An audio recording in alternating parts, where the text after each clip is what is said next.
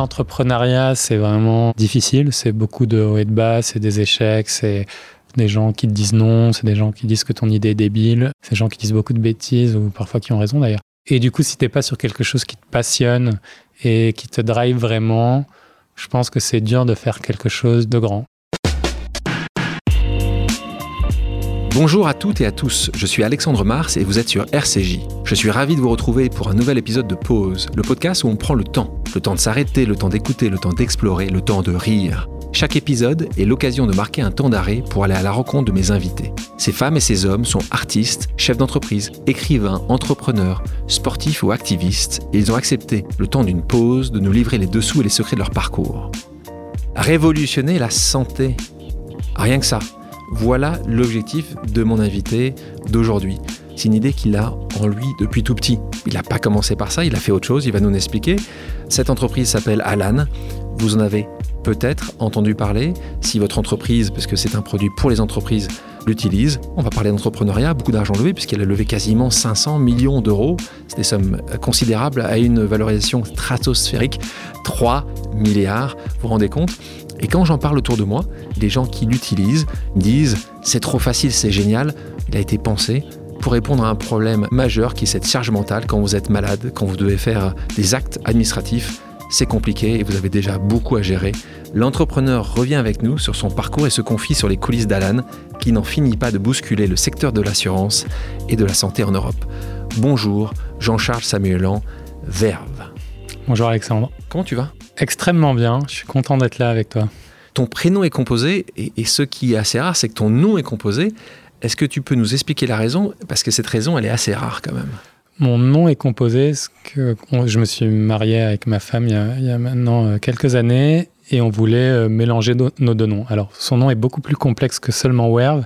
Donc, euh, c'est une composition, je dirais, de communication, parce qu'on n'a pas réussi à changer la loi. Si on a adjoint nos deux noms, c'est beaucoup trop long. Est-ce que tu as rencontré beaucoup d'hommes qui ont fait comme toi, qui ont rajouté le nom de leur femme? Il n'y en a pas beaucoup autour de nous, mais c'est un peu le message qu'on voulait faire passer. C'était quelque chose qui était important pour nous en tant que couple. Enfin, je vois pas pourquoi ma femme aurait dû s'effacer devant moi. Euh, même pour nos enfants, montrer que bah, c'est un union et c'est pas une domination. C'était assez, c'était vraiment important. Et ça a été poussé par toi ou poussé par elle? Je pense Elle est assez, féministe. C'est quoi son prénom? Stéphanie. Stéphanie, est-ce que, est-ce que tu es assez féministe, Stéphanie? Steph a des valeurs euh, féministes sans être extrême, je pense. Et et je pense que c'était, très important pour elle, mais très important pour moi aussi. Enfin, ça n'a jamais été un débat. C'était tout de suite décidé comme ça, évident. Donc, avant d'aborder les coulisses de ce succès incroyable qu'est Alan, l'idée a germé dans ton esprit quand tu étais très jeune. Alors, j'ai rencontré un certain nombre de personnes qui rêvaient d'être euh, policier, euh, d'être euh, mathématicien, d'être joueur de football. Mais toi, tu savais très tôt cette mission-là était assez définie parce que tes parents médecins ou est-ce que ça venait ailleurs Je pense qu'il y a une première phase où je voulais construire des stations euh, où, les hommes pouvaient vivre dans l'espace, euh, et après, en effet, euh, je pense qu'il y a un tropisme familial assez fort où, quand, enfin, en ayant deux parents médecins, tout le monde autour sont aussi des médecins, leurs amis, etc. Généralistes, les parents? Non, psychiatres, tous les deux. Les deux psychiatres Les deux psychiatres. Bienvenue. On a beaucoup de choses à se raconter. Alors. beaucoup, beaucoup. euh, euh, et, mon père était aussi chef de service d'hôpitaux, vice-président de la commission des médecins d'établissement, donc vraiment dans ce monde euh, médical très prononcé. Et donc c'était un. Mais dû devenir médecin alors Il nous encourageait pas nécessairement à être médecin, il nous encourageait vraiment à, trouver notre voie. Et ça, je pense que c'était euh, vraiment un super soutien. Le deuxième point, je faisais des malaises vagos quand, quand on me faisait une prise de sang. Donc, euh, Ils ont vite compris. La, probabilité que je sois un bon médecin était très, très faible. Et après, moi, j'ai toujours aimé aussi euh, enfin, les maths, la physique. J'ai commencé l'informatique très tôt, à construire, euh, à acheter des ordi, à les monter, à faire, à faire du web quand j'étais ado. Donc, c'est ça qui m'a toujours intéressé, c'est la technologie. Et après, le thème que je connaissais, c'était la santé. Tu aurais pu faire de la recherche appliquée pour la santé. non, mais il y a plein de choses que j'aurais pu faire. Je pense que être entrepreneur était aussi quelque chose qui me passionnait. Pour... C'est difficile à expliquer. Quand rétrospectivement, c'est toujours plus facile de, réécrire une histoire, mais quand on est enfant ou ado, on ne sait pas exactement comment se construisent ces, ces éléments-là. Mais il y avait le père d'un de mes amis d'enfance qui était entrepreneur, un entrepreneur suisse qui a beaucoup euh, réussi dans les médias et qui était très inspirant. On va en reparler de ton mentor parce que tu le considères comme ça. De l'enfance à Marseille, il est où ton accent? Alors, mes deux parents ne sont pas nés à Marseille. Euh, mais as quand même grandi là-bas. Mais j'ai grandi là-bas et euh, j'en ai pas. Je, je, pense que je l'avais un tout petit peu, un tout petit peu moins que beaucoup d'autres personnes autour de moi. Et quand, il est arrivé à quand je suis arrivé à Paris, il a complètement disparu. il a disparu. Tu as une sœur, Astrid. Ouais. Elle est dans la profession médicale ou pas du Elle est avocate. Euh, mais ah. elle, pour le coup, elle a senti un peu la pression originale, donc elle a essayé médecine et elle n'a pas du tout aimé, donc elle s'est redirigée. Je reviens là-dessus quand même. Mm. Deux parents psy. Je m'imagine, est-ce qu'ils s'asseyaient à côté de toi le soir Tu leur parlais ou pas plus que ça? La grande anecdote euh, qu'ils adorent raconter, dont j'en ai, j'ai un peu marre qu'ils la racontent, donc euh, je, vais, prendre le relais. Euh, c'est autour de mes peut-être de mes sept mois ou de mes huit mois. je pleurais beaucoup. Et mes parents étaient ah c'est l'expression du surmoi, c'est génial de voir ça, etc. Et ma grand-mère, euh, d'origine arménienne, un peu plus terre, à terre, euh, dit Ah, le, petit fait ses dents. Et, là, ils, ont compris qu'il fallait peut-être euh, mettre leur métier parfois un peu au placard à la maison et, et, être un peu plus rationnel sur, avec leurs enfants. Mais je pense que. Donc, on n'a pas du tout été dans une ambiance où on, se faisait psychanalyser à la maison. C'était assez bien part C'était bien. Enfin, il y a des bons comportements entre les deux. En revanche, je pense que leur capacité à la fois d'écoute, euh, d'amour inconditionnel et de, et de nous aider étaient des valeurs qui sont très bonnes. Mais je pense, j'arrive pas à savoir. En fait, c'est très dur d'abétester son enfance. Donc, on en a vécu qu'une seule et, et je sais pas du tout comment ça se passe dans les autres familles. Mais donc, je sais pas ce que ça aurait été s'ils étaient pas psy. Mais, mais nous, on l'a jamais senti comme un poids. On va en parler un peu plus tard, la manière dont tu vois le management des entreprises. Quand je t'entends, ça me, évidemment, puisque vous avez un management chez Alan très innovant, très différent. Et pour moi, quand je t'entends, j'ai l'impression que c'est certainement des grands succès de tes parents, c'est t'avoir apporté ou t'avoir donné des antennes, quand tu parles d'écoute, mm. qui a certainement pu implémenter chez Alan. Tu, l'as vu, cette, ce, parallèle entre justement d'avoir des parents, d'avoir cette écoute, d'avoir ce... Et ce que tu fais aujourd'hui? Je pense que clairement, on est... Euh, Enfin, on est le résultat euh, à la fois de la génétique, mais aussi de tout cet aspect environnemental qui est autour de nous. Et, oui, les valeurs qu'ils nous ont données, je pense, se transcrivent. Enfin, ces valeurs de euh, d'essayer d'être, euh, enfin, de confiance, d'essayer d'être juste, d'écouter, mais aussi d'avoir des opinions.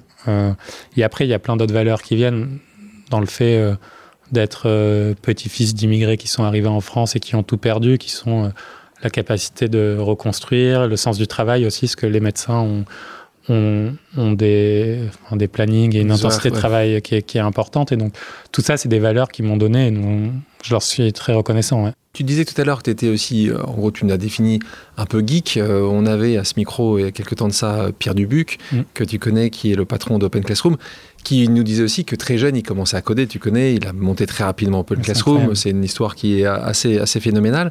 Alors, le premier effet de gloire, c'est que tu développes un site web mm. pour une entreprise à Clermont-Ferrand. Tu trouves sur un forum. Donc. C'est difficile de, de se remémorer des faits exacts et de comment je suis arrivé là, mais en effet. Euh, euh, je traînais sur des forums, sur euh, IRC aussi, qui est l'ancien protocole de Slack, qui était des outils de chat, etc. Et, et oui, j'étais passionné bah, de, de, jeux vidéo, de, de programmation, du Japon. Et, et, du coup, tu échanges, avec plein de gens et ils disent ah, on a besoin d'un site internet. Euh, toi, tu te dis, ah, ben, je, suis en train d'apprendre à faire des sites internet, je le fais, et ils te livrent une console de jeux en cadeau, c'est trop bien. C'est ça, c'était un échange Ouais, c'était un échange. C'était donc un magasin de jeux vidéo. Donc, tu fais des études euh, poussées, puisque classe prépa, euh, maths physique, école des ponts, Paris Tech, Institut des actuaires. Oui, ça c'était plus tard, c'était au moment de créer Alan. Bon, après, je te dis tout parce que tu as raison, et, mais pour voir que tu es quand même surdiplômé, et puis MBA aussi au Collège des ingénieurs. Donc, très bon élève. En tout cas, dans le système français qui valorise la plasticité euh, pour les maths et les sciences, euh, c'était un endroit où j'avais du plaisir et, ça marchait bien pour moi. Et, tu penses justement aujourd'hui que jamais tu aurais pu faire ce que tu as fait sans ces diplômes-là, venant de Marseille? C'est assez difficile à dire. En effet, ce que apporte euh, ce système de prépa, c'est pareil, quand même, ça te pousse à la notion du travail, à la notion euh, d'apprendre des nouvelles choses. Et, je l'aurais sûrement eu tout seul, parce que j'ai appris euh, plein de choses euh, de manière autodidacte, mais il y a quand même. Je trouve que ça fait sauter quelques limites quand on arrive à digérer de la complexité en permanence. Et donc, ça donne un esprit analytique et scientifique qui est assez puissant, qu'on peut acquérir sûrement d'autres manières, mais qui est assez puissant. Le fait d'arriver dans une école d'ingénieur à Paris, bah, ça te permet de, quitter ta ville et de, rencontrer des gens euh, avec des parcours différents, etc., même s'il y a une relative homogénéité dans ces écoles-là. Donc, moi, je suis pas du tout à dire que tout le monde doit sortir de là pour être brillant. Je pense vraiment le contraire. En revanche, je pense que c'est il faut pas non plus se mentir, c'est un bon moyen pour euh, former des gens qui vont être assez bons analytiquement, très bons en sciences, avec une bonne capacité de travail et, et, et que ça, et ça a de la valeur aussi. Quand tu embauches quelqu'un, le diplôme est essentiel pour toi? Le diplôme n'est pas du tout essentiel pour moi et c'est plutôt ce que les gens ont réalisé. Hum. Après, ça fait partie de l'équation. C'est-à-dire, je vais valoriser beaucoup plus quelqu'un qui est euh, autodidacte et qui a construit euh, euh, des plateformes, des, sites, enfin dans notre cas des apps, des choses qui ont cartonné, que quelqu'un qui a fait l'ENA. mais si quelqu'un a fait l'ENA ou l'IX ou enfin, en Polytechnique, un des grands corps d'État, je vais quand même me dire, ah, cette personne a une capacité de travail, une capacité analytique, et on va continuer à tester dans les entretiens. Donc, moi, je suis pas pour dire que, ça que ces diplômes ne valent rien et n'existent pas. Je pense qu'ils sont la preuve de quelques éléments, mais ils sont pas toute la preuve. J'ai plus de problèmes, en effet, avec les gens qui ont 65 ans et qui se présentent et qui ont une carrière extraordinaire, et le premier truc qu'ils disent, c'est leur école. Je préférais qu'ils me parlent de leur histoire. Commençons par parler de cette première aventure entrepreneuriale qui commence très jeune. Et là, ça n'a rien à voir avec la santé. Là, tu as fait un pas de côté. Et là, tu vas euh, dans les sièges d'avion. Euh, tu, tu, travailles, tu lances une entreprise. Alors là, on pourra parler des noms et on en parlera comment tu as trouvé Alan et pourquoi Alan. Là, euh, vous êtes vraiment brillant en marketing. D'ailleurs, on voit que c'est des ingénieurs hein, euh, qui explicite et cite évidemment S-E-A-T en anglais, le, siège. C'est pas mal, hein, 22 ans, on aurait pu trouver pire. Mais on aurait pu trouver pire. Tu avais le point com à ce moment-là, l'explicite On a pu acheter le point com, du coup, parce que c'était vraiment pas cher, parce que personne n'y avait pensé. euh, donc ça, c'était bien. Raconte-nous explicite, donc euh, c'est le principe. Le premier nom était pire. C'était ah, Seedstar. Donc, Seedstar, et en plus, c'était des, plutôt des sièges pour, en économie. Donc, oui, exactement.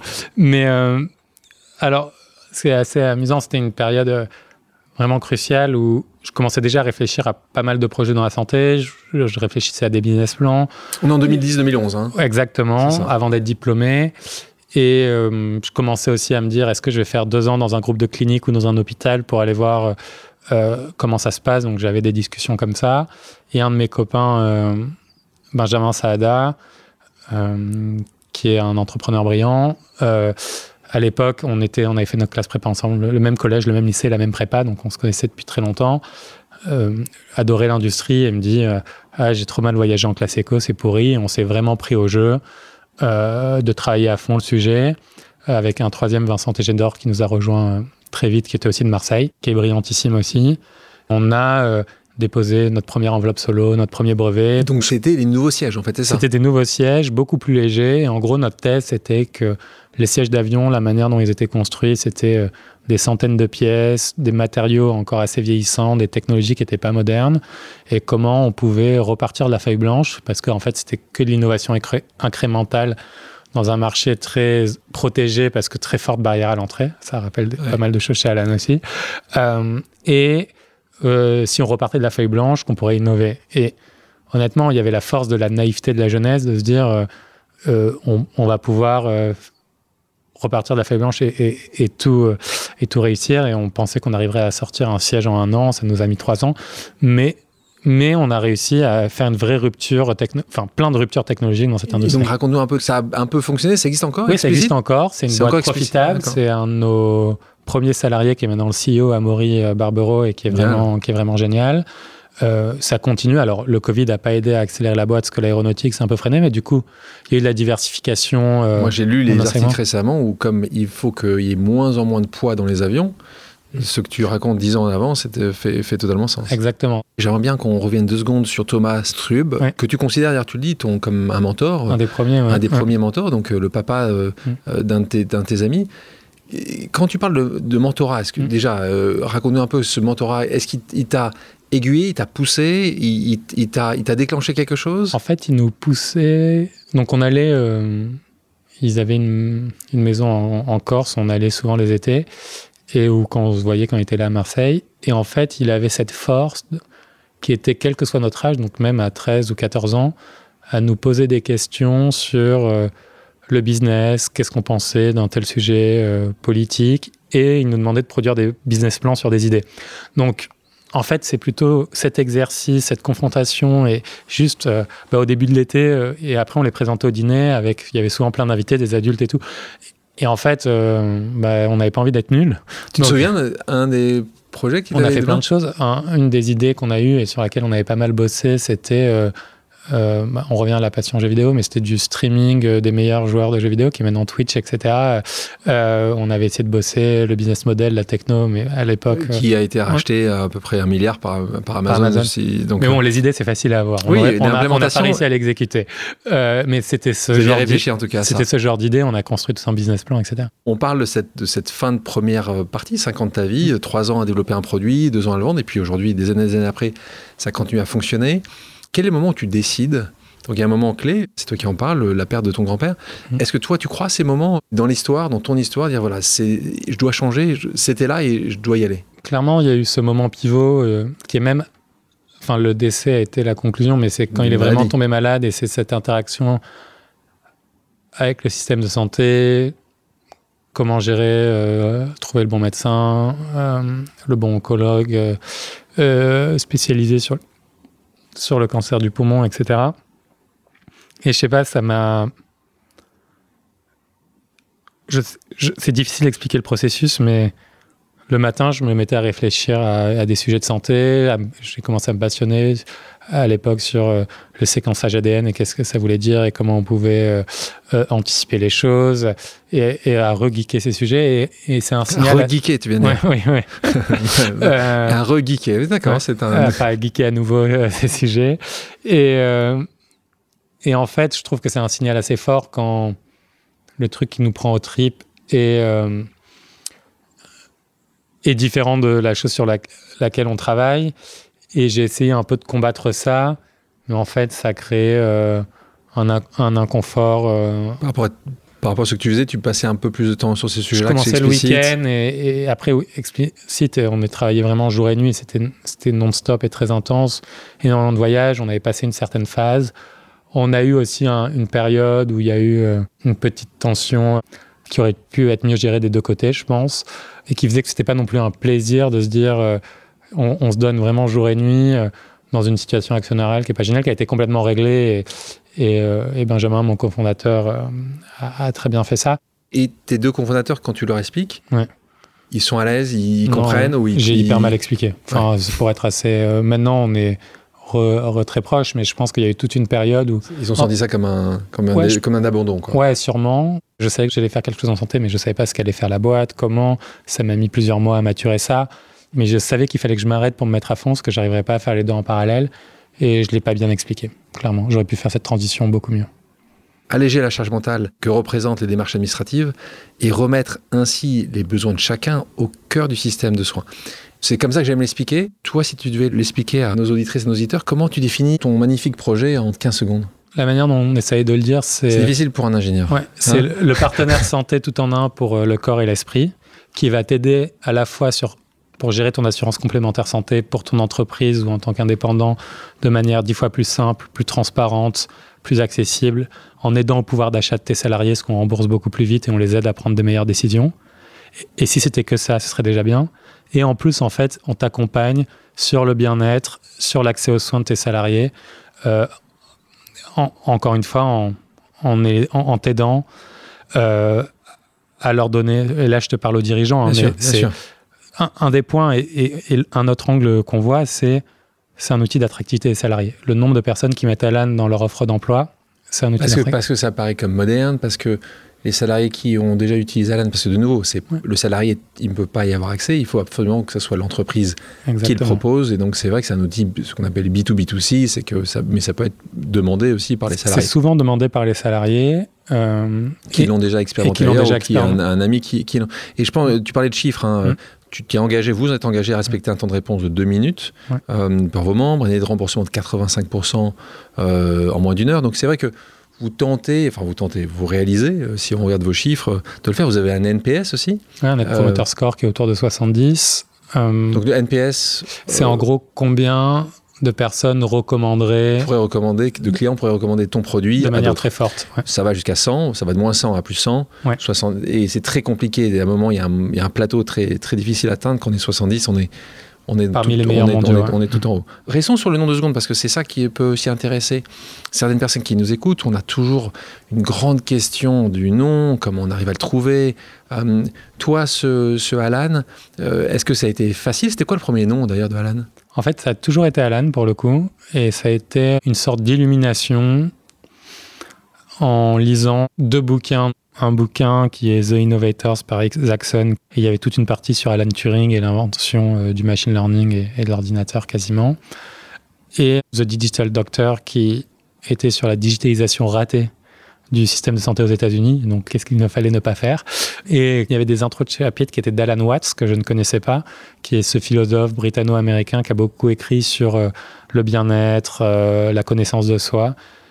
Et en fait, cette convergence de, entre la technologie et les humanités, ce qui est un peu. C'était euh, le CEO, le fondateur de Polaroid, qui, qui, disait ça les, les, plus grandes technologies, les plus grandes ruptures sont utilise la technologie, mais la croise avec les humanités.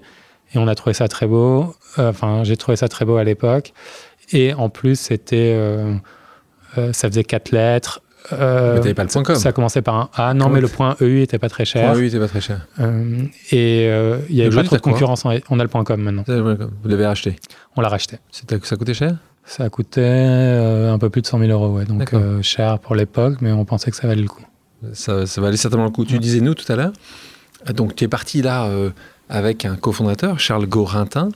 Euh, là, c'était une évidence pour toi de partir avec quelqu'un euh, Ce que tu avais vécu avant t'a montré que c'était mieux d'être, deux ou trois ou, ça s'est passé comme ça? Comment, ça s'est passé cette, association qui est un grand sujet?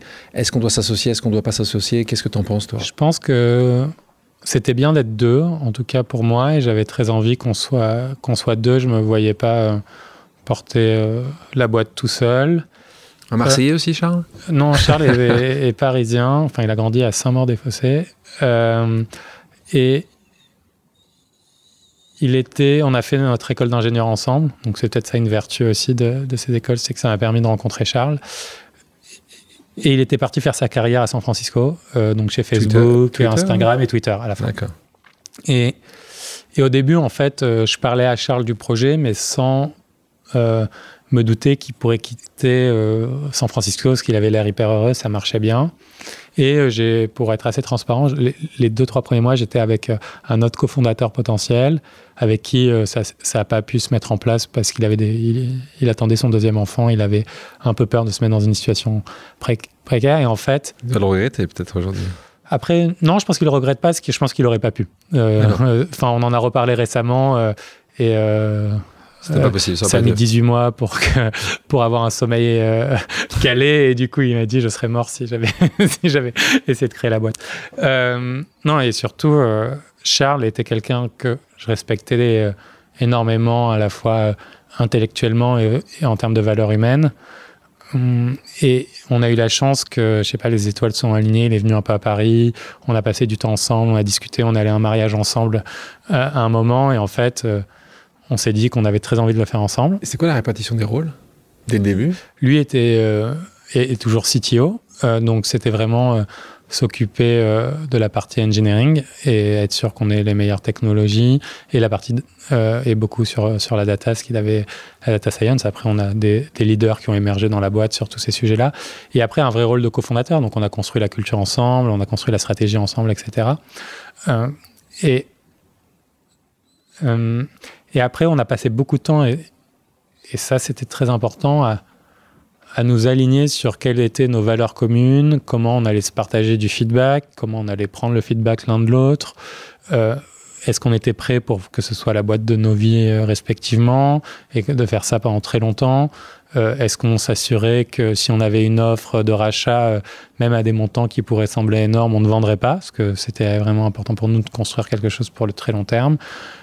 Et donc on a passé beaucoup de temps là-dessus, à apprendre à se connaître, à réapprendre à se connaître, à se connaître encore mieux et plus profondément, ce qui nous a aussi permis de définir quelle serait la culture de la boîte.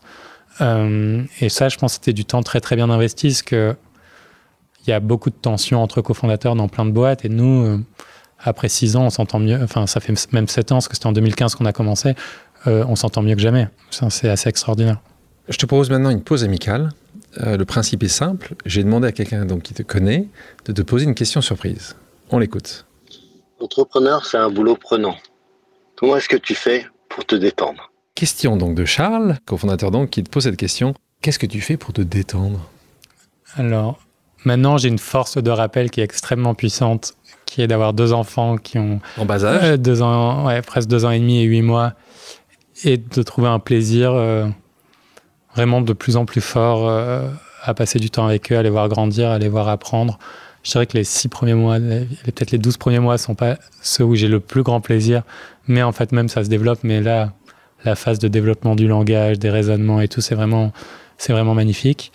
Euh, j'aime beaucoup lire, donc euh, je lis pas mal, à la fois des choses autour de, de l'histoire de la tech, des technologies, mais aussi des romans, et j'essaye vraiment d'alterner entre les deux. Et ça, c'est quelque chose, moi, qui me, qui me détend et qui me fait beaucoup de bien. Je pense que j'ai une chance. Enfin, si je suis pas entrepreneur pour rien. Enfin, j'adore construire une boîte et, j'adore réfléchir à des modèles économiques. J'adore réfléchir à l'innovation. J'adore réfléchir aux produits. Donc, moi, ça me, ça me détend plutôt pas mal. en fait, d'être chez Alan aussi euh, euh, la journée. Et après, c'est, euh, j'aime bien la bonne cuisine. On parlait du Japon juste avant. faire de quelques très bons restos japonais de temps en temps, ça me détend vraiment beaucoup. Merci. Parlons levée de fonds. Sujet euh, ô combien important, avec euh, beaucoup de choses qui peuvent se dire là-dessus. Vous avez levé quasiment 500 millions euh, depuis le départ, avec des fonds prestigieux. On, parle de d'index, de, Kima, de Cotu, de Temasek et de Partech, de DST, enfin il y en a un certain nombre d'autres. en avril 2021, vous devenez une licorne française. Donc de nouveau, licorne française, c'est que votre valorisation est supérieure à un milliard d'euros. C'est ce qu'on appelle une licorne dans ce jargon. Pour les entrepreneurs qui se sont lancés, qui veulent se lancer, euh, toi qui as quand même réussi à lever un demi-milliard, c'est quand même beaucoup d'argent. Est-ce que tu as des conseils? Est-ce que des choses à surtout pas faire Des choses à, se lancer? Est-ce que pour toi c'était le nombre? Est-ce que tu as vu 500 euh, euh, investisseurs pour en avoir 10 Pour nous, ça s'est plutôt bien passé parce qu'on avait quelques caractéristiques qui étaient un fondateur dont c'était pas la première boîte, quelqu'un qui avait vu les meilleures boîtes de la tech euh, dans la Silicon Valley, euh, des premiers recrutements euh, en cours, même au tout début, qui ont aidé, en tout cas au tout départ, à lever sur un peu notre pédigré, notre vision. Mais je pense que ce qui a beaucoup rassuré, on l'a demandé à quelqu'un de nos investisseurs du début, c'était à quel point on avait réussi à monter rapidement en compétence sur des sujets très complexes. Si je devais donner des conseils pratiques, je dirais, un,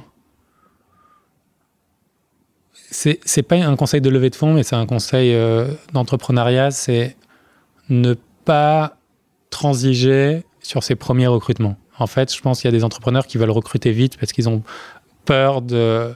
Euh, ils ont besoin de la ressource et en fait, c'est ces premiers recrutements qui vont faire la culture de la boîte, qui vont définir la qualité des talents dans la boîte. Et, je pense que les investisseurs regardent beaucoup ça au début.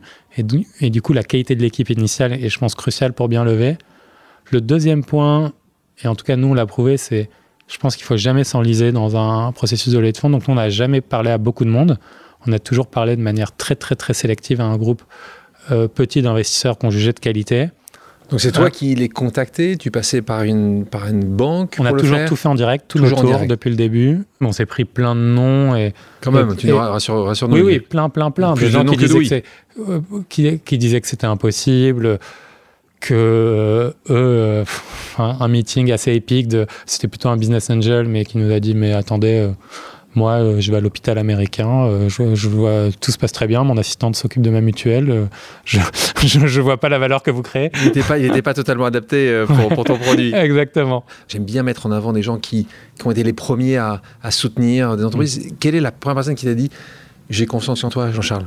Parmi les premiers, il y a eu Brent Oberman, qui est un business angel anglais, qui est là depuis le tout début et qui a vraiment fait un chèque alors que, parce que avant de créer la boîte, on a pas mal itéré. Avant de se dire, on va créer l'assurance parce que c'est le centre du système, au début, on travaillait juste sur des modèles de prévention. Et même à ce moment-là, là, on s'est pris beaucoup de claques, plein de gens qui nous ont dit non.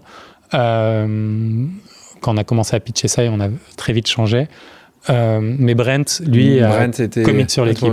Et, et, après, plein de copains. Dans une interview que tu as donnée euh, à Madines, j'ai lu une phrase sur laquelle j'aimerais qu'on revienne. Tu as dit le statut de licorne ne m'excite pas. Alors, euh, ça, ça, Et d'ailleurs, tu avais interpellé le, président de la République à ce sujet pour dire mm. que ce statut en tant que tel n'importait peu.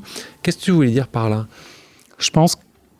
Enfin, ce que je voulais dire, c'est que pour nous, c'était pas du tout une réalisation en soi. Les réalisations, c'est. Euh, c'est un milestone. Tu disais que c'était bon, je voilà, même pas. C'est le nombre de membres euh, qu'on a, c'est le nombre. 300 000, c'est ça? 330 000. 330 000. normalement, tu me dis plus 330 222, c'est ça? Normalement, tu, tu, tu m'habitues à un peu plus de précision là. Euh, ça doit être. Pour être très précis, je pense que ce matin, c'était 331 600. Ah, merci. 600, euh, ça m'étonne aussi. Les chiffrons, c'est assez rare. Combien d'entreprises euh, membres? C'est plus de 17, 17 500 entreprises membres dans trois pays, France, Espagne, Belgique. Euh, tu vois, ça, c'est des métriques qui comptent. Le net promoter qui compte toutes les semaines. On a une, ce qu'on appelle une weekly update. Donc, c'est un email que j'envoie à toute la boîte. On raconte ce qui s'est passé cette semaine. On raconte tout le temps une histoire de nos membres. Ça, ça compte quand, quand on a un impact sur leur vie. Et donc, tu penses qu'aujourd'hui, ça a quand même servi à quelque chose, ce statut de licorne? Pour toi et pour d'autres, tu penses que c'est un, un, bon, un bon outil utilisé par un gouvernement pour mettre en avant euh, la, French Tech? Ou est-ce que tu penses qu'on devrait... Je pense que le statut de licorne a aidé avec la presse. Euh, le Next 40 a aussi peut-être aidé. Et ce statut aide. C'est clairement maintenant Alan signe des très grands comptes dans des boîtes du CAC 40. Et je ne sais pas te dire si c'est parce qu'on est une licorne qu'on arrive à signer avec eux ou juste parce qu'on a 6 ans. Ça donne un peu de confiance. Mais, mais, ça aide. Donc je pense que c'est. Je ne suis pas contre le statut. Je dis juste que les gens qui optimisent pour ce statut optimisent pas pour la bonne chose.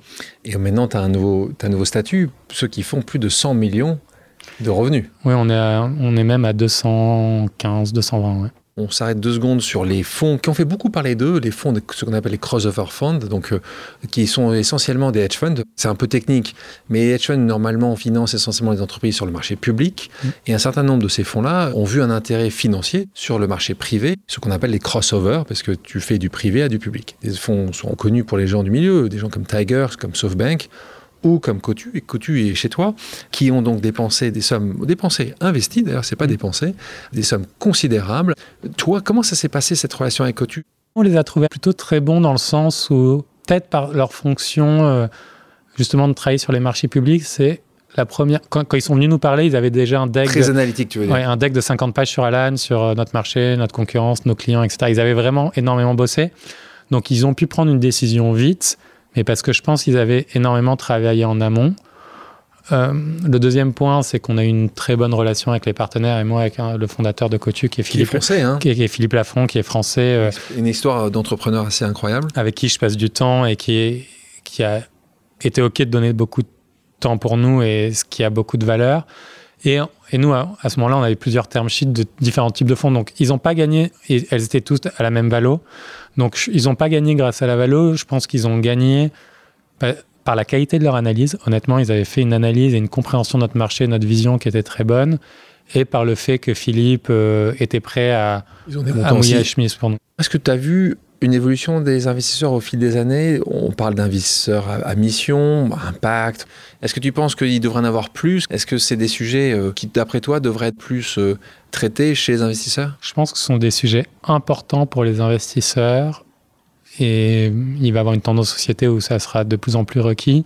Je pense que la tension qui sera importante et, et, et complexe, mais que toi, tu as plutôt très bien géré, c'est à la fois cet aspect impact va être important, mais je pense qu'il y a peu d'entrepreneurs qui va vouloir faire une très grosse boîte qui va privilégier l'impact par rapport à euh, la qualité du raisonnement business, au carnet d'adresse de l'investisseur et est-ce qu'il va pouvoir présenter au CEO de la meilleure boîte tech en Chine.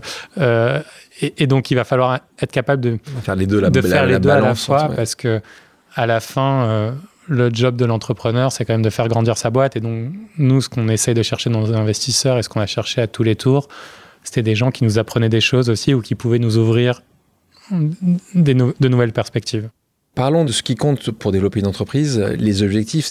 Qu'est-ce que tu partages avec ton cofondateur et ton comité de direction? Tu me parlais de 2015 quand tu as écrit euh, Ouais. ce plan-là. Est-ce que tu as continué à le faire évoluer? Au tout début, il y avait un plan, mais qui était vraiment un plan de vision et de produit, et moins un business plan euh, des chiffres, même si on, a voulu le construire pour comprendre les agrégats, le modèle économique, etc.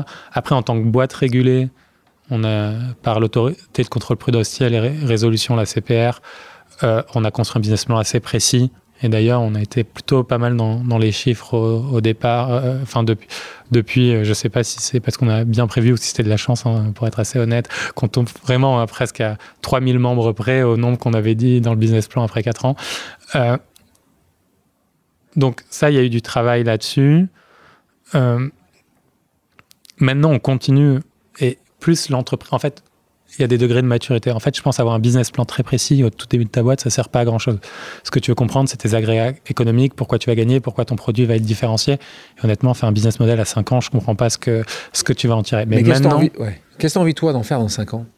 Mais nous maintenant, du coup, on réfléchit sur des horizons plus, Encore plus que ça. plus, plus long. Donc, on, a, on réfléchit à 10 ans, Ouais. au moins sur les aspects stratégiques et les très grands agrégats. Et après, on décline notre modèle économique à 3, entre 3 et 5 ans, ça dépend des agrégats, avec plus ou moins de précision, parce qu'on est dans une phase où, il faut, où la boîte va être profitable euh, 2025. en 2025. 3 millions. Là, tu as 300 000. tu- L'objectif, c'est 3 millions de membres, c'est ça? Exactement, fin 2025. Euh, Euh, on parle d'international de secondes. Tout à l'heure, ouais. tu parlais que c'était l'Espagne et la Belgique, en plus Ouais. de la France. Est-ce que tu, tu te sens Est-ce que tu sens que, que tu es prêt à aller dans d'autres pays? Est-ce que ça va être des rachats plutôt, tu penses? Ou est-ce que tu penses pouvoir créer tout de zéro Parce qu'il il existe de la concurrence maintenant à peu près partout? on, pour enfin, en tout cas, avec ces trois pays, on pourrait atteindre nos objectifs. Donc, on a euh, beaucoup de profondeur de marché. On est au tout début de l'histoire. Ce qui ne veut pas dire qu'on ne va pas lancer d'autres pays d'ici à 2025. Je pense au moins un. Après, on il ne a. saura pas lequel aujourd'hui. euh, non, ce qu'on n'a pas encore complètement décidé. Euh, en Europe. pas nécessairement. C'est pas pour tout de suite, donc on a le temps pour répondre à ta question, mais on est encore, euh, ouais, on a encore énormément de chemin à faire en France, euh, en Espagne, en Belgique, donc c'est excitant. Valorisation 300 000 euh, aujourd'hui clients, Mm. 3 milliards. Est-ce que c'est les chiffres du marché? Le marché public, on est très loin de ça, hein, parce que c'est Mm. c'est 100 fois moins que ça. Tu penses que c'est l'hyper-accélération qui vaut que ça, ça vaut ça, ou parce que vous êtes tellement innovant? Je pense qu'il n'y a pas vraiment de comparable public au modèle qu'on construit de One Stop Health Partner, de partenaire santé tout en un avec la combinaison de, de l'assurance et des services de santé et, et, et le modèle économique qui est derrière. Euh, Il y a, il y a, il y a pas énormément de boîtes qui, à plus de 200 millions de revenus récurrents, font encore des décroissances au- au-dessus de 70% par an, au-dessus de 75% par an. Donc ça, ça, je pense que ça justifie la valorisation dans un marché qui est ultra profond, on a des décennies encore devant nous. Après, euh, il faut pas se mentir, c'est des valorisations qui sont très importantes. Il faut qu'on continue à grandir dans ces valorisations, à innover, euh, et, et on essaye de maintenir le rythme. Euh, Pour faire tout ça, il faut que tu continues à avoir une équipe euh, de qualité à tes côtés, ce que tu as, et tu as un modèle de management très différent, pas de réunion, euh, une transparence totale, des salaires aussi. Des salaires, Donc, du, tout du monde, capital. tout le de monde connaît ton salaire. tout le monde connaît mon salaire, tout le monde connaît combien j'ai d'actions et combien ça vaut. Et, Et donc, ça donc tu tout nous racontes-le nous alors, on peut le savoir Bah, mon salaire, c'est 140K brut par an. Euh, et après, mes shares, euh, ça vaut, euh, sur le papier, ça veut pas dire grand-chose, c'est 350 millions, mais c'est pas du tout le un cash que j'ai. pourcentage. Ouais, C'est ça. exactement. Donc tu étais dans le, t'étais dans le challenge de, de cet été? Malheureusement. Dans le challenge. Pour ceux qui n'ont pas lu un challenge, challenge tous les ans durant l'été mettre en avant les 500 Français Mm. les plus riches. Parfois c'est parfois c'est réel dans la banque, parfois c'est virtuel. Donc tu étais quel numéro cette année? Euh, je saurais pas te dire. Donc voilà. Euh, en tout cas, euh, pour ceux qui, je suis sûr que tu as reçu plein d'appels après de gens qui avaient des choses à te vendre. Ah, Il y, a, il y a beaucoup de banquiers privés Qui étaient là, en effet. Donc raconte-moi la mise en place de cette organisation vraiment différente. En gros, Dès le premier jour, tu as, décidé de mettre ça? Dès le premier jour. Après, ça a évolué, mais les grandes valeurs étaient là. Notre thèse, c'était, un, on s'attaque à un problème qui est extrêmement difficile et un système de santé qui a été très hospitalo-centré. Donc, les deux premières valeurs qu'on avait, c'était l'obsession pour les membres. Donc, c'est vraiment se concentrer sur l'utilisateur final, sur le citoyen d'abord, et ne jamais perdre ça de vue parce que c'est facile de se centrer sur soi-même. La deuxième, c'était l'ambition sans peur et l'excellence. Et on appelle ça ambition sans peur chez Alan. C'était, on va s'attaquer des problèmes où créer une nouvelle assurance, tout le monde dit que c'est impossible. Repenser la santé, tout le monde nous dit que c'est impossible. Donc, il faut qu'on soit ambitieux, il faut qu'on casse ses peurs, parfois qu'on s'applique à nous-mêmes pour pouvoir innover. L'ambition sans peur, elle passait aussi dans l'excellence des gens qu'on a envie de recruter et d'attirer. On a envie d'être impressionné par les gens qui sont dans notre équipe. Une fois que tu te dis, j'ai envie d'attirer des gens qui m'impressionnent, et ces gens-là, souvent, tu as envie, euh, pas de leur dire quoi faire, mais qu'ils te disent quoi faire. Et donc, notre troisième valeur est devenue assez naturellement, c'est la responsabilité distribuée, distributed ownership en anglais. Et c'est dire, on va essayer de donner le maximum de pouvoir aux gens pour qu'ils prennent des décisions, euh, parce que c'est pour ça qu'on les recrute. Une fois que tu as dit ça, comment les gens peuvent prendre des décisions? Ben, Il faut qu'ils aient l'information, il faut qu'ils aient le savoir. Et si tu recrutes des gens qui t'impressionnent, qui as envie de faire confiance pour prendre des décisions, autant leur faire confiance totalement et leur donner toute l'information. Et ça, c'est notre quatrième valeur, c'est la transparence radicale. C'est donner accès à tout parce qu'on pense que ça fait grandir la boîte. Et le dernier point, c'est l'excellence ne marche que si on est dans une recherche constante de celle-ci. Et ça, ça passe par deux choses. C'est par la croissance personnelle, donc et par la croissance du collectif. Et donc sa dernière valeur, c'est ce qu'on appelle personal and community growth, mais c'est créer beaucoup de feedback dans la boîte pour que chacun continue à s'améliorer. Et nous, en tant qu'entrepreneurs, on a vu qu'on pouvait s'améliorer en continu. Et après, community growth, c'est que la boîte doit continuer à s'améliorer pour ses salariés. Et une fois que tu as tout ça, ces grandes valeurs, on les a déclinées en ce qu'on appelle, nous, des leadership principles. On n'est pas les premiers à utiliser ça. Amazon a des leadership principles aussi. Euh, qui pour chaque valeur, on a quelques leadership principles qui sont comment cette valeur s'exprime de manière concrète dans la vie de tous les jours. Bah, tu parlais d'Amazon, est-ce qui fait quelque chose sur ce sujet-là spécifiquement Est-ce que tu as pris justement de l'information dans toutes tes lectures d'autres sociétés aux États-Unis en particulier qui menaient une partie de ce que tu as voulu mettre en place ou, ou ça c'est quand même beaucoup d'innovation made in euh, Alan C'est un mix des deux. Honnêtement, on est on n'a pas de honte à dire euh, quand on trouve un truc très intelligent, on le copie. Et donc, euh, il y a des choses dans la culture de Netflix qu'on a trouvé hyper intelligentes sur le leadership par le contexte. Bah, ça, on a copié. Euh, et il y a des choses qu'on a développées nous-mêmes. L'architecture de toutes ces briques ensemble, elle est vraiment propre à nous et c'est notre innovation. Et après, il y a plein de détails où on a copié. Qu'est-ce que tu as remis en place qui n'a pas fonctionné? C'est un truc, tu dis, tiens, ça c'est génial, tu as essayé de mettre en place et tu as senti qu'il n'y avait pas d'adhésion? Honnêtement, il y a des choses sur lesquelles on a itéré parce que tu gères pas exactement la transparence radicale quand tu es 10 que quand tu es 500. Mais il n'y a rien qui a vraiment cassé. Après, il y a eu des excès de zèle. Tu vois, on. Enfin, un moment, notre, euh, on a une culture de l'écrit qui est assez forte parce qu'on pense que euh, les décisions asynchrones, ça permet que les gens aient le contrôle sur leur temps, que c'est eux qui décident quand ils contribuent, qu'ils puissent travailler d'où ils veulent, donc ça leur donne plus de pouvoir et de liberté.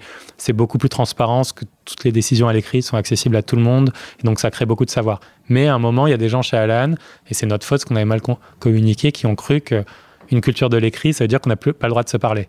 Non, non.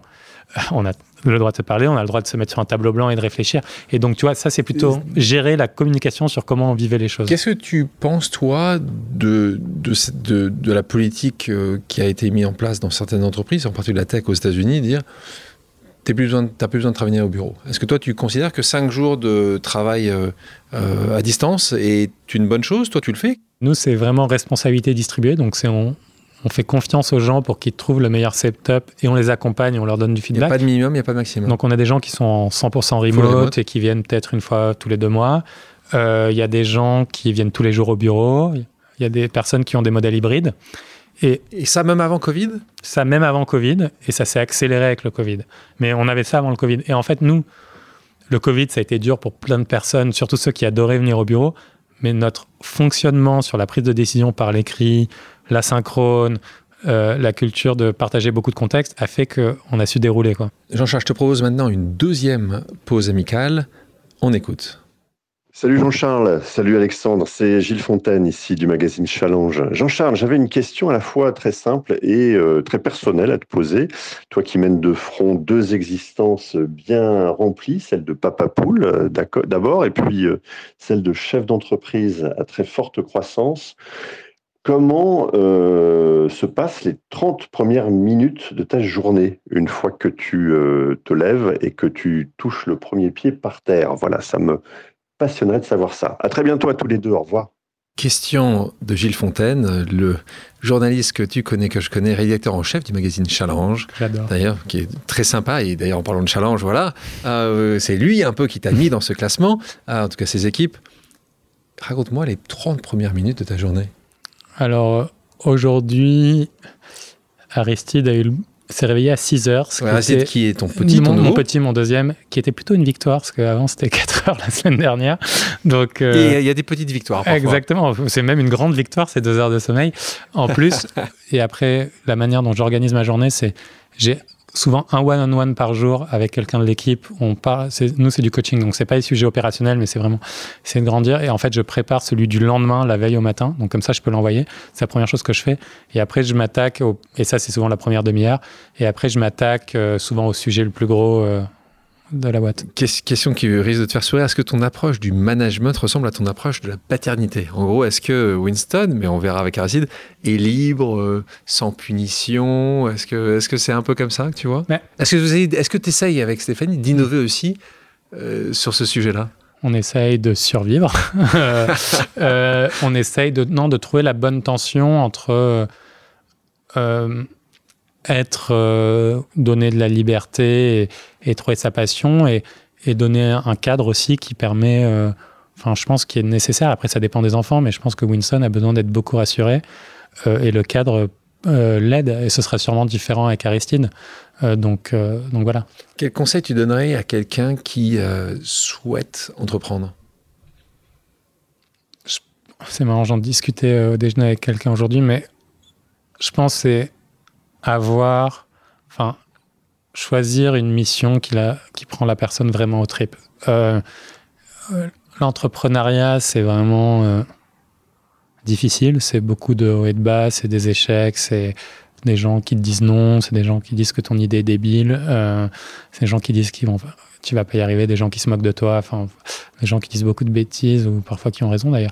Et, et du coup, si t'es pas sur quelque chose qui te passionne et qui te drive vraiment, je pense que c'est dur de faire quelque chose de, grand. Le deuxième conseil que je dirais, que je donnerais, c'est ne pas, et nous on est un peu dans la case, on a levé beaucoup de fonds, mais tous les modèles d'entreprise sont bons. C'est-à-dire, euh, c'est pas mieux euh, d'essayer de faire euh. Enfin, nous on a un rêve d'être une des boîtes qui, qui sortira de France et d'Europe, qui aura un des plus grands impacts global, mais c'est pas mieux que créer une TPE ou une PME autofinancée qui marche bien. Et du coup, c'est se connaître sur savoir ce qu'on veut être. Et je pense qu'il y a parfois des gens qui foncent dans le monde du venture capital alors qu'ils veulent faire une boîte qui est assez différente et ils ne recherchent pas l'hypercroissance. Et du coup, se poser la question de qui on est, de ce qu'on veut faire, je pense que c'est important. Aligné. Exactement. Euh, je propose maintenant une pause musicale, Jean-Charles. Quelle est ta chanson culte? En ce moment, j'écoute énormément et parce que aussi Winston adore, mais Starman de David Bowie. Je la trouve vraiment magnifique. On va en écouter un extrait.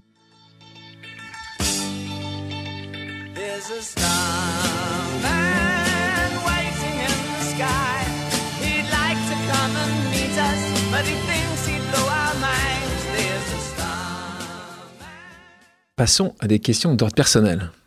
Est-ce que tu es prêt? Oui, toujours. Toujours. La boîte tech que tu aurais adoré créer je pense que j'aurais eu quand même beaucoup de plaisir euh, et j'aurais été assez fier de créer une boîte comme SpaceX. Euh, rien que ça. Ah, t'as raison. Par rapport à toi, je pense que t'as raison. Ça aurait été pas mal ça. Le livre qui t'a le plus inspiré? Je vais avoir un, ce qu'on appelle un recency bias, mais euh, un des livres là que j'ai beaucoup aimé récemment, euh, c'est Build de Tony Fadell, euh, qui raconte comment il a créé euh, l'iPod et l'iPhone, et- etc. Il est fondateur de Nest qui a vendu encore une fois quelques milliards à Google. Exactement, qui est vraiment très bien, très bien écrit. Après, euh, je pense que. Je vous le conseille, un build de Tony Fadell qui est un entrepreneur absolument génial, ouais, que je connais, j'ai la chance de bien connaître. Et en littérature, je moi, j'ai beaucoup aimé un, un auteur qui m'a énormément ému, c'est Camus aussi, sur les valeurs humanistes, etc. Euh, ta plus grande peur j'ai parlé de ma peur du sang tout à l'heure avec mes malaises magots, mais je- ça va être très personnel, mais j'ai euh, réussi à faire une prise de sang sans tomber dans les pommes la semaine dernière et j'étais assez fier Ça- de moi. C'est la première. On en est là. Non, ça, ça m'était arrivé, mais là, j'étais. C'est quand, même- quand même assez, assez, C'est cocasse, ouais. Assez cocasse. Ouais, ouais. Mais on arrive à dépasser ses peurs, c'est bien. Comment t'as fait? Euh, Tu, tu l'as travaillé T'as fait de l'hypnose J'ai fait de l'hypnose une fois, mais ça n'avait pas très bien marché les fois d'après. Mais là, en fait, j'en ai parlé de manière très ouverte au médecin. On en a rigolé. Euh, je lui ai dit, mettons de la musique ensemble qu'on aime bien. Et en fait, c'est passé tout seul. C'était hyper Il facile. faut que tu gardes ce médecin-là. hein. Ah, clairement. Et là, il- je lui ai dit qu'il avait gagné euh, mon Ah oui. éternelle reconnaissance. J'espère qu'il est Euh, encore assez jeune. ouais. Une chose que tu aurais aimé faire plus tôt et plus rapidement dans ta vie? J'étais, je pense, assez timide à un moment. Et je pense que j'aurais aimé réaliser plus tôt que. Enfin, ça coûtait pas très cher d'avoir un peu plus confiance en soi. Et, et ça, j'aurais vraiment bien aimé. Et après, est-ce que je pense que j'aurais aimé. plus- Tu vois, j'ai appris à coder assez jeune, etc. Mais j'ai pas connu. J'aurais aimé connaître plus d'histoire de la Silicon Valley quand j'avais 15 14 ou 15 ans. Je pense que ça aurait été encore assez vraiment top et inspirant. L'entrepreneur qui t'inspire le plus? J'en ai pas un, j'essaye d'être assez éclectique, euh, mais il y en a plein à leur manière, que ce soit, bah, on parlait de Tony Fadell, de, des frères Collison, euh, parfois euh, d'Elon Musk. Il n'y a rien de vraiment crucial, Pas mais non, mais j'essaye de lire sur tout le monde et d'apprendre de tous. Quelle est la destination idéale pour faire une pause? Euh, je pense que si on veut être vraiment, vraiment dépaysé, c'est pas très écologique, mais aller sur les îles d'Okinawa au Japon, c'est la meilleure manière d'être hors du temps. Si les auditrices et les auditeurs ont des questions, peuvent-ils te contacter sur tes réseaux sociaux? Bien sûr, sur euh, Twitter, euh, LinkedIn. J'essaye de- répondre. Honnêtement, sur LinkedIn, j'ai beaucoup de messages, donc j'en rate beaucoup. Mais euh, si les gens persévèrent, j'y arrive toujours. C'est quoi? Moi, je dis souvent qu'il faut faire trois fois avant que. C'est trois fois, c'est un bon chiffre. Euh, Jean-Charles, merci d'avoir accepté mon invitation. Merci à toi, Alexandre. Merci à tous d'avoir pris le temps de faire une pause avec nous sur RCJ. J'espère que l'émission vous a plu, inspiré ou fait réfléchir. Si c'est le cas, je compte sur vous pour soutenir Pause sur radio-rcj.info ainsi que sur toutes les plateformes d'écoute. À bientôt sur RCJ pour un nouvel épisode de Pause.